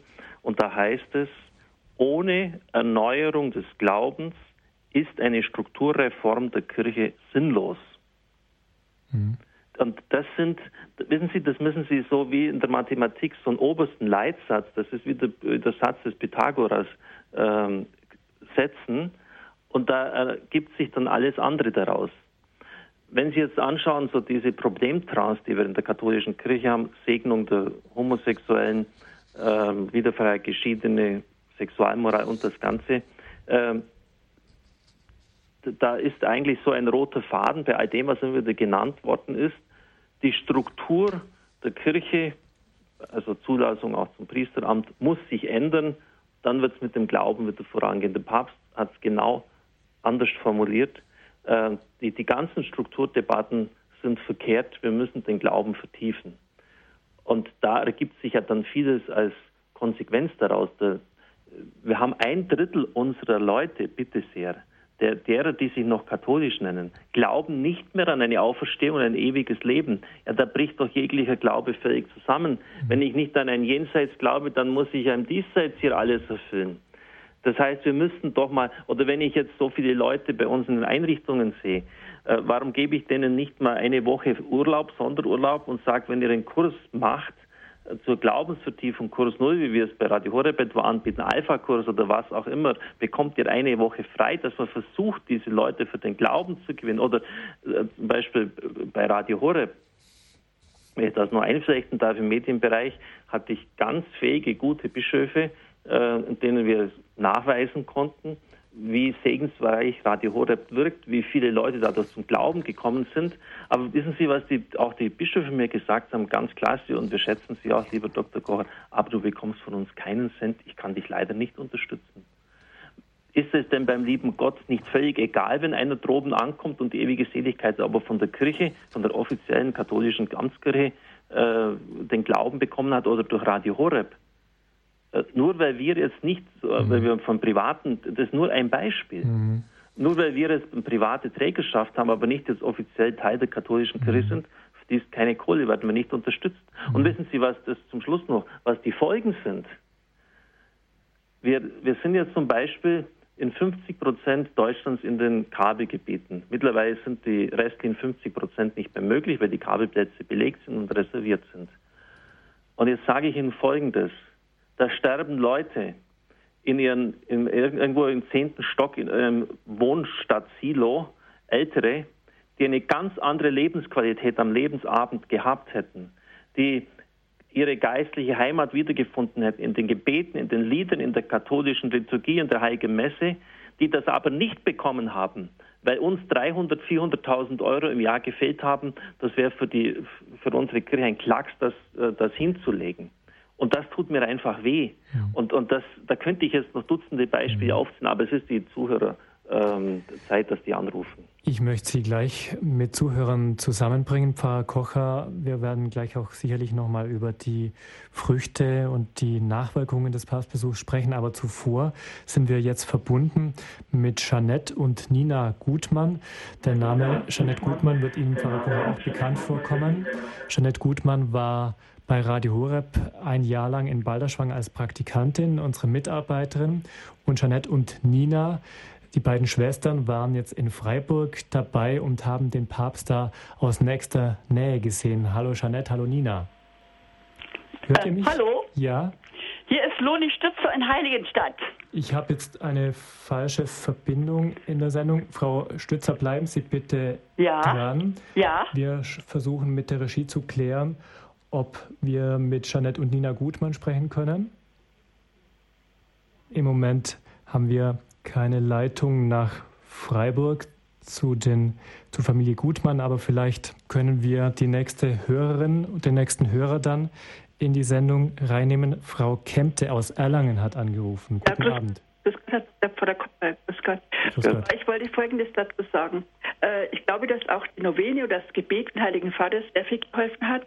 Aber im Vorfeld wurde ja so negativ über den Heiligen Vater schon gesprochen und da habe ich einfach an die Fernsehsender geschrieben und mir wurde dann gesagt, ja, äh, Sie sind ungefähr die Einzige. Die anderen haben gesagt, wir haben den, äh, den, halt den Papst nicht so fest angefasst und so. Ne? Und ich würde auch sagen, wir müssten, wir Christen müssten wirklich an die Fernsehsender oder einfach schreiben und uns beschweren. Weil wir machen viel zu wenig. Und auch genauso, wie ich dann, äh, gestern war es auch mit den äh, Gebetsbeginn, sagt doch der eine, ja, die feiern jetzt eine Party. Der, also der Journalist, ich habe gedacht, ich höre nicht mhm. richtig. Ne? Ich mein, und dann äh, da schreibe ich einfach, sie sind so schlecht informiert. Und, und man muss wirklich, man muss wirklich schreiben, schreiben, schreiben, dass uns das, was sie da uns sagen, dass es nicht stimmt und dass wir da nicht einverstanden sind. Ne? Mhm. Und äh, das würde ich jeden, also bitte, liebe Christen, bitte schreibt, wenn das ist irgendwas, was gegen Glauben ist, dass wir müssen uns wehren, wir müssen einfach schreiben. Das ist meine Bitte. Mhm. Ja, Pfarrer Kocher, das ist sicherlich auch nur eines der Anliegen von Radio Horeb, dass wir da Aufklärungsarbeit leisten und dass es irgendwann normal sein wird, über Dinge des, des Glaubens zu sprechen. Das war ja auch eine Kritik von Herrn Kissler, der das bemängelt hat, dass die Journalisten nur un unzureichend äh, informiert waren. So ist es. Ja, das wäre zum Beispiel auch so eine Chance gewesen. Ich bin mir sicher, dass die von vielen aufgegriffen worden wäre.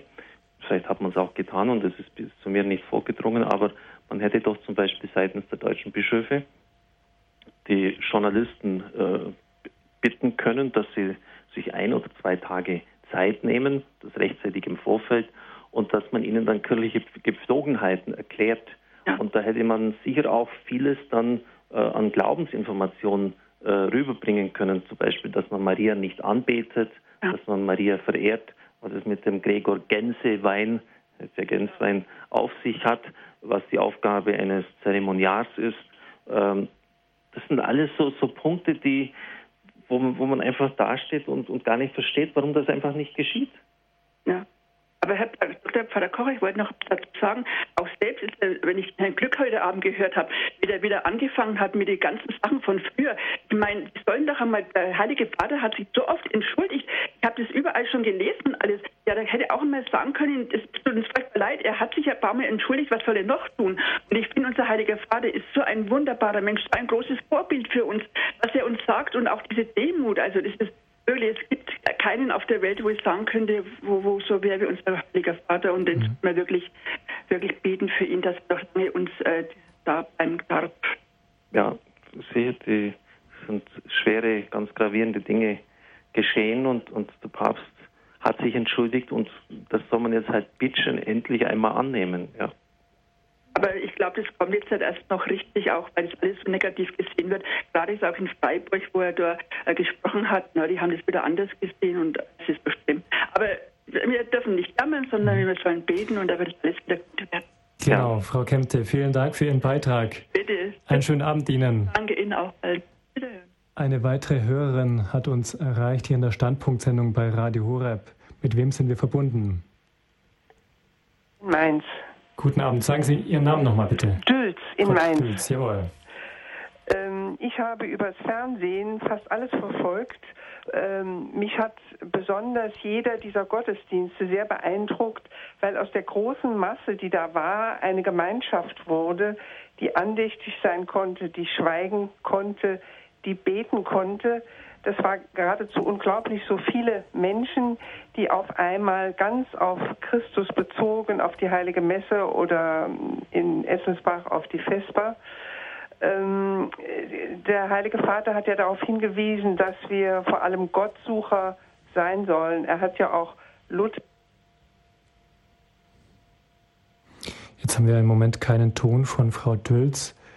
Ein technisches Problem ist aufgetreten. Wir haben Frau Dülz im Moment nicht in der Leitung. Ich versuche aus der Regie zu erfahren, ob wir mit Frau Dülz noch sprechen können.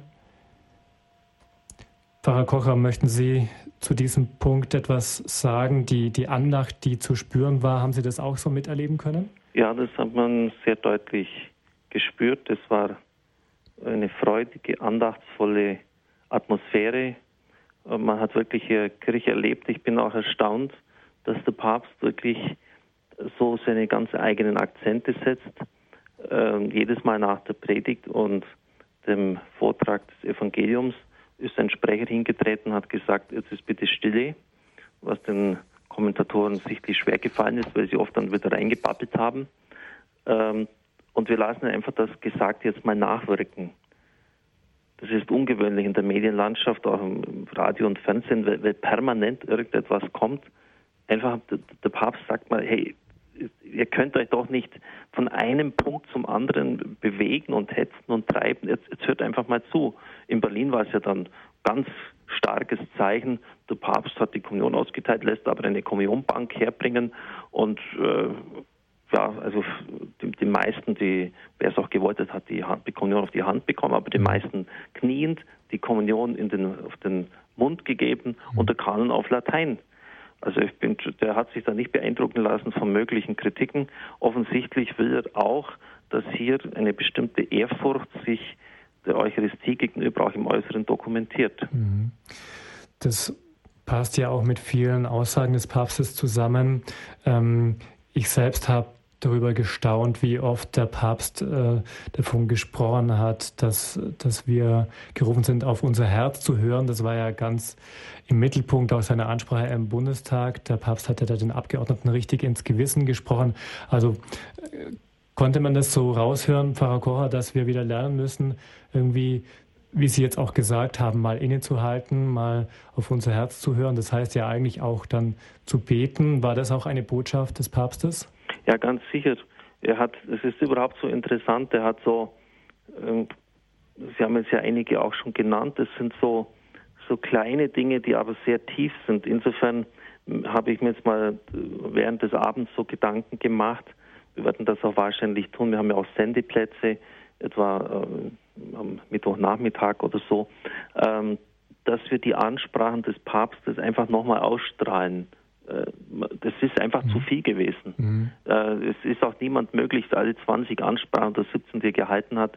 Äh, das Leben geht ja irgendwie weiter. Man muss kochen, man muss am Wochenende Besorgungen machen oder jemand besuchen. Jetzt alle zu hören.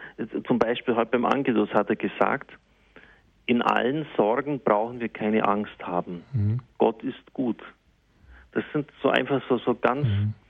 und dann mit der Stimme, mit der er es vorträgt ähm, das ist nicht irgendeiner, der das so daher sagt. Der meint das so. Mhm. Und das merken die Leute. In allen Sorgen brauchen wir keine Angst haben. Gott ist gut.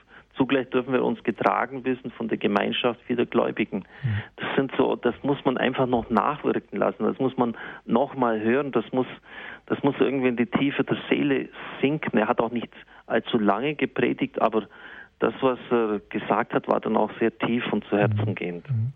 Jetzt haben wir eine weitere Hörerin in der Leitung, Frau Netter aus Eichstätt, glaube ich. Ja, es ist ein Herr, Herr Netter, Netter Entschuldigung. Das, ja.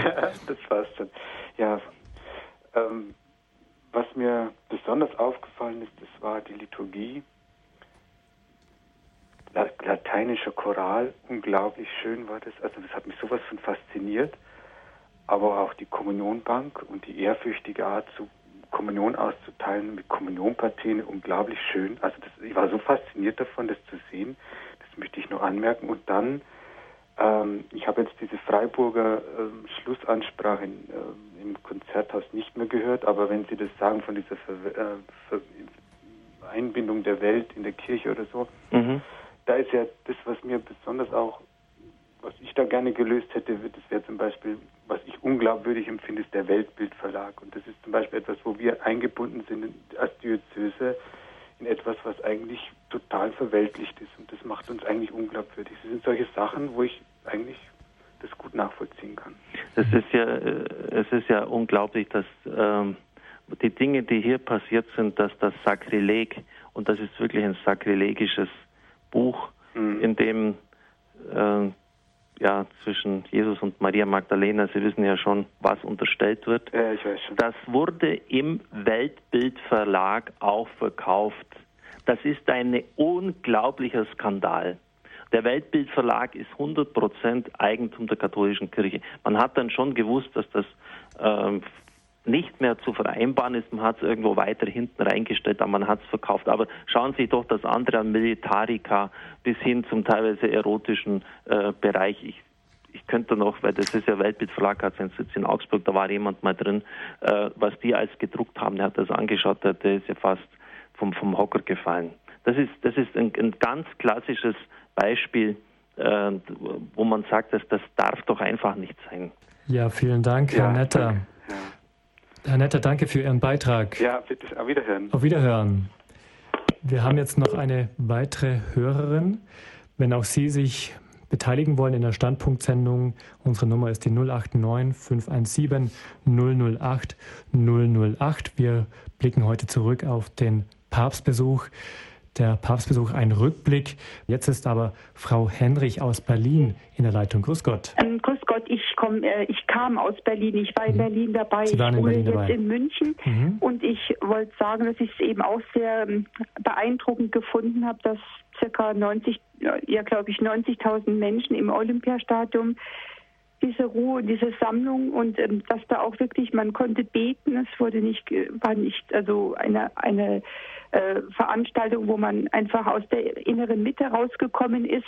Und ähm, irgendwie wollte ich wollte ich auch sagen, dass mir das sehr gut gefallen hat. Sie hatten das eben heute nochmal wiederholt. Da habe ich das auch schön hören können, was unser Papst ähm, vom Parlament gesagt hat. Das fand ich sehr wichtig, diesen ähm, das, den Lebensschutz nochmal ganz deutlich ähm, äh, zu verteidigen, eben dass wir nicht das Verfügungsrecht haben über das menschliche Leben, auch die Begründung, das fand ich wunderbar. Ich war sehr froh darüber.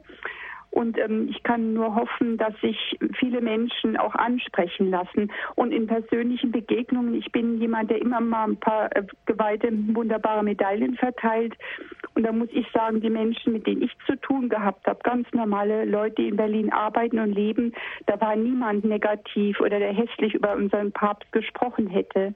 Mhm. Und ich habe ja die Medaillen auch verschenkt und da im Gegenteil, die waren alle, ja, wie soll ich sagen, angenehm berührt, mhm. wenn, wenn das nicht so schwach ausgedrückt ist.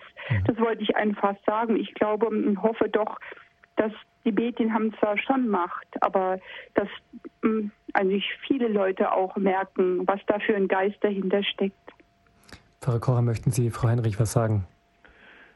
Ja, es, es ist eigentlich hier vieles schon äh, gesagt worden, auch zur Heiligkeit äh, des Lebens, was sie äh, erwähnt hat und dass der Papst auch zum, zum Wesentlichen auch wieder hinführen möchte. Das hätte ich vielleicht von äh, ganz am Anfang noch zu ergänzen gehabt.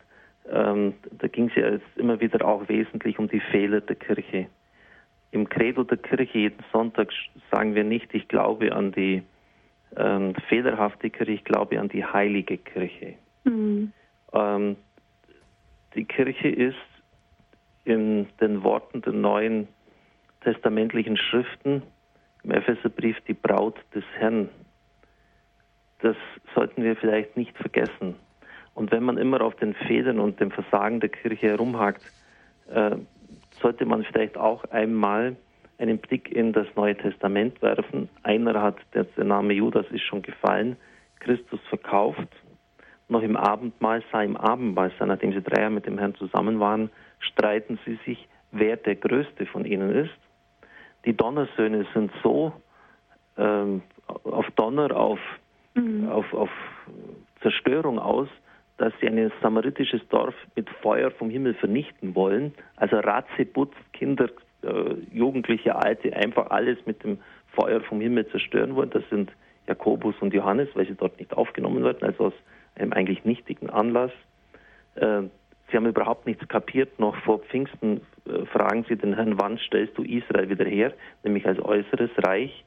Ähm, sie, Simon Petrus ist extrem wankelmütig. Er ähm, bekennt den Glauben zum Herrn. Nur ein paar Minuten später flieht er und schwört, der erste Papst ist somit ein Meineidiger, Christus nie gekannt zu haben. Ich frage mich, äh, ob wie viele Leute eigentlich so die, die Schriften des Neuen Testamentes wirklich zur Kenntnis genommen haben.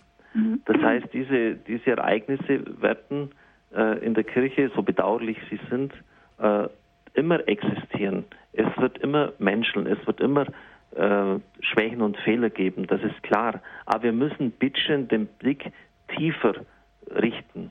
Hierarchie kommt vom griechischen Hieros, Arche, heiliger Ursprung, heiliger Anfang. Die Kirche ist deshalb heilig, weil Gott in den Sakramenten wirkt. In der Eucharistie ist er 100% gegenwärtig. In der Taufe werden wir zu Gotteskindern.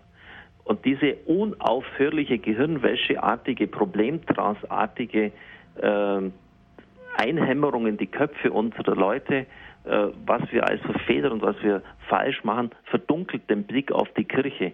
Nochmals, es geht nicht darum, dass wir wegschauen, dass wir Fehler nicht zugeben. Da hat es Fehler gegeben und der Papst hat immer und immer wieder jetzt auch äh, sich mit den Opfern getroffen hat, gesagt, das tut uns leid, wir bitten um Vergebung. Das mhm. soll nichts vertuscht werden. Die Dinge sind passiert und sie sind schlimm, sie sind ganz schlimm. Sie haben das Angesicht der Kirche besudelt. Ähm, aber wenn man das unentwegt immer und immer und immer wieder bringt, äh, zerstört es die Freude am Glauben und wendet den Blick eigentlich weg vom innersten Wesen und der Heiligkeit der Kirche und das ist gefährlich. Mm. Ja, da haben Sie sicher recht, das stimmt, ja. Ja, Frau Henrich, vielen Dank für Ihre Eindrücke. Bitte. Alles Gute, schönen Abend Ihnen. Ihnen auch, danke sehr. Auf Wiederhören. Wiederhören. Herr Pfarrer Kocher, vielleicht können wir noch mal kurz zu dieser Rede im Bundestag kommen, die auch Frau Henrich angesprochen hat. Der Papst hat ja den Abgeordneten ins Gewissen geredet. Das haben auch einige Zeitungen so betitelt.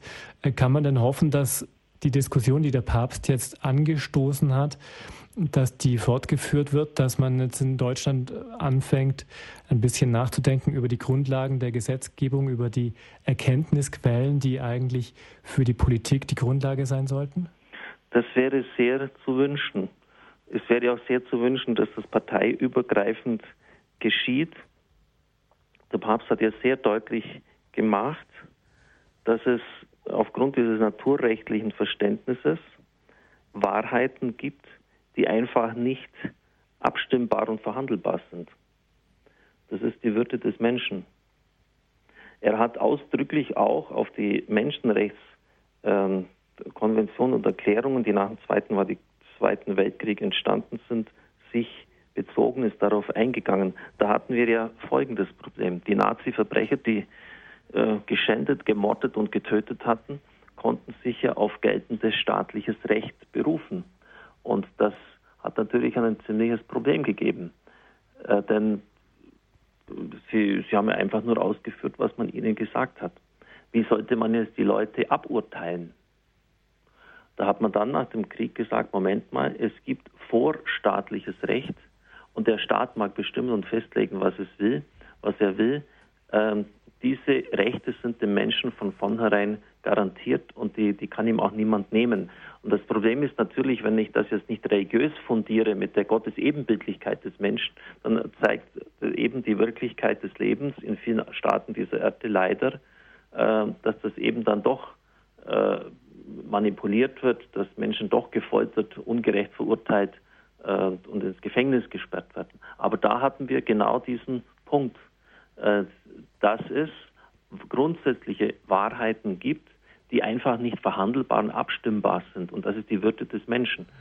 Und da müsste man eigentlich konsequent dann weiterdenken, das hat jetzt auch mit der Präimplantationsdiagnostik zu tun, ob ich das Recht habe zu entscheiden, wer leben darf und wer nicht. Die katholische Kirche sagt, das haben wir nicht, weil es gibt diesen Schöpfer und es gibt diese Grundwerte, die wir nicht antasten dürfen. Ich denke jetzt auch an das Lebensende. Fast jedes Jahr wird auf den europäischen ähm, Gesetzgebungsebenen eine Initiative auf den Weg gebracht, dass man doch bitte schon jetzt mal äh, bisschen humaner sein sollte und auch den Leuten dann auch ein humaneres Sterben am Ende des Lebens ermöglichen sollte. Die erste Maske des Täters ist immer die der Barmherzigkeit, mhm. hat mal Spemann gesagt. Äh, das ist jetzt auch wieder von diesem naturrechtlichen Denken her. Da, da gibt es nämlich fixe Leute, die haben nachgerechnet, dass der Mensch in den letzten drei Monaten seines Lebens so viel Kosten verursacht wie in den ganzen Jahren zuvor. Äh, der leidet, äh, dem würde man helfen und uns wäre auch geholfen, indem man die Kosten spart. Alles sehr human. Und bevor wir uns umschauen, äh, sind wir wie in den Niederlanden so weit vor einigen Jahren, die hatten da Zettel in ihren Hosentaschen drin im Geldbeutel, Doktor mag mich nicht tot, Doktor mag mich nicht tot, ich will keine Zwangseuthanasierung mhm. haben. Jetzt wollen wir am Ende der Sendung noch zwei Hörer zu Wort kommen lassen, die im Moment jetzt noch in der Leitung warten. Zunächst Frau Fuchs, guten Abend. Ja, guten Abend. Ich grüße aus Bad Dörishofen. Und ähm, es wäre mir ein ganz großes Bedürfnis, jetzt, nachdem wir vor dem Besuch unseres Heiligen Vaters eine Novene gebetet haben über uns, die von Kirche Not war, wunderbar. Und ich habe persönlich wirklich jeden Tag noch ganz fest um den Heiligen Geist gebetet. Für alle, die mit der Vorbereitung und mit den, der Vorbereitung der Ansprachen und so weiter beschäftigt sind. Und dass wir jetzt eine Danknovene halten dafür, für diese ist gar nicht zu beschreiben, klaren, äh, für alle verständlichen, feinen Worte und mahnenden, ernsten, liebevollen, die uns der Heilige Vater mhm. geschenkt hat. Mhm. Also ich ja. habe das so empfunden. Äh, eins hat mich noch ein bisschen erschreckt.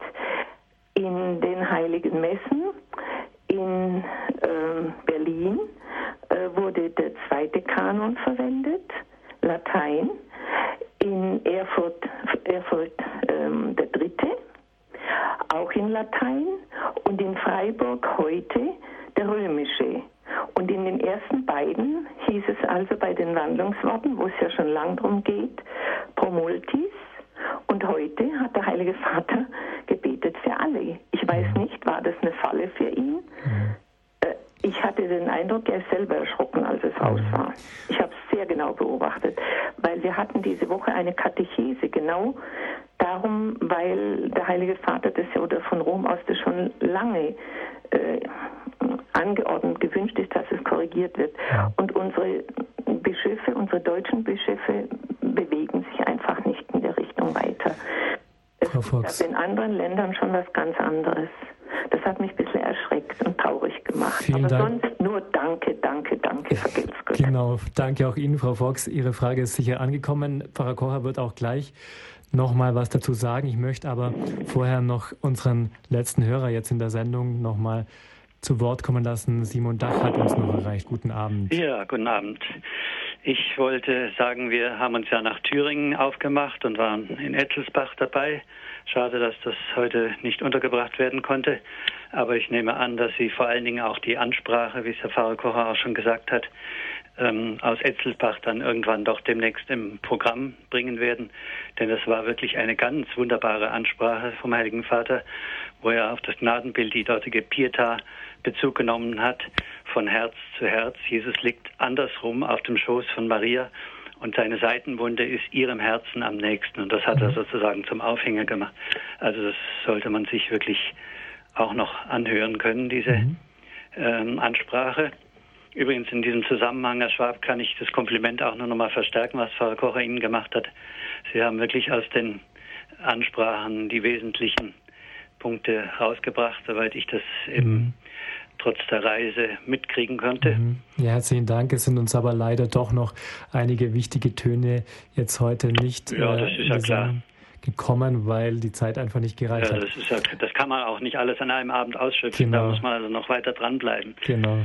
Ähm, übrigens, wir waren auf der Reise und haben jetzt dank ähm, DAB Plus mit dem Autoradio auch jetzt mhm. noch den, äh, die Ansprache im Konzerthaus hören mhm. können. Mhm. Und da möchte ich dem Pfarrer Kocher nochmal ganz besonders danken, dass er darauf hingewiesen hat, wie dann ja auch später der Herr Dornis, ähm, dass äh, diese Botschaft dort im Konzerthaus ja wirklich eine unwahrscheinliche Brisanz hat. Mhm. Und ich habe mit ein paar Leuten inzwischen schon gesprochen, habe sie auf diese Ansprache ange äh, gefragt, wie sie sie empfunden haben.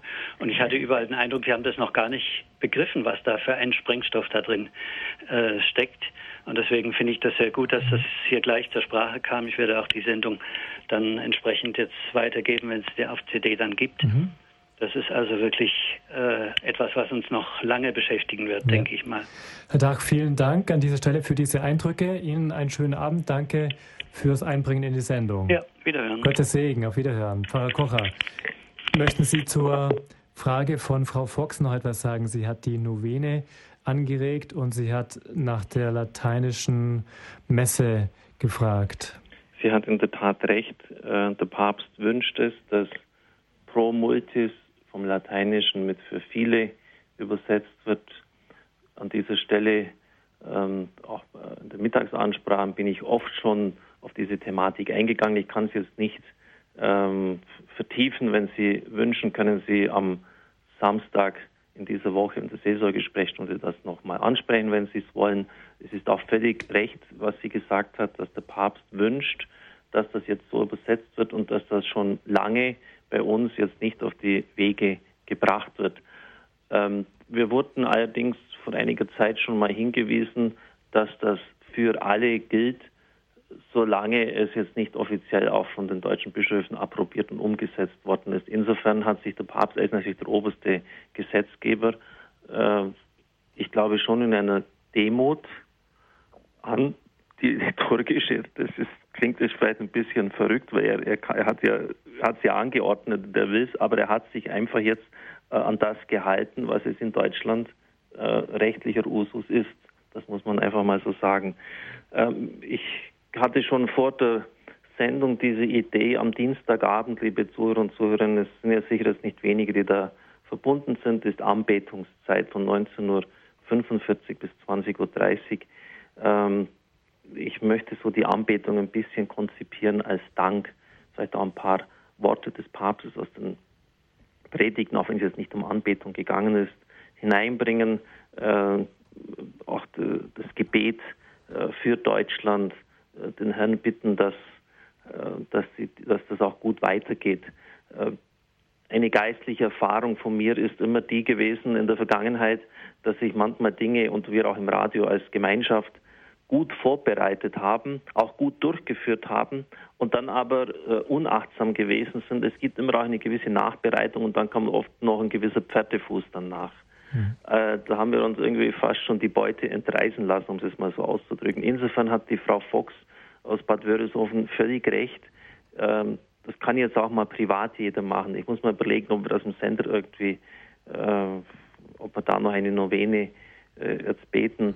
Äh, aber man kann es ja wirklich auch bei den einzelnen Sendungen mhm. einbringen. Ich werde es am kommenden Dienstag machen. Und zum Schluss möchte ich auch noch danken. Frau Lemmen-Feldges hatte heute in der Technik einen, einen schwierigen Job zu erledigen. Mhm. Sie ist eine ehrenamtliche Mitarbeiterin. Vergelt's Gott, Frau Lemmen-Feldges. Mhm. Vergelt's Gott den vielen, vielen Leuten von uns.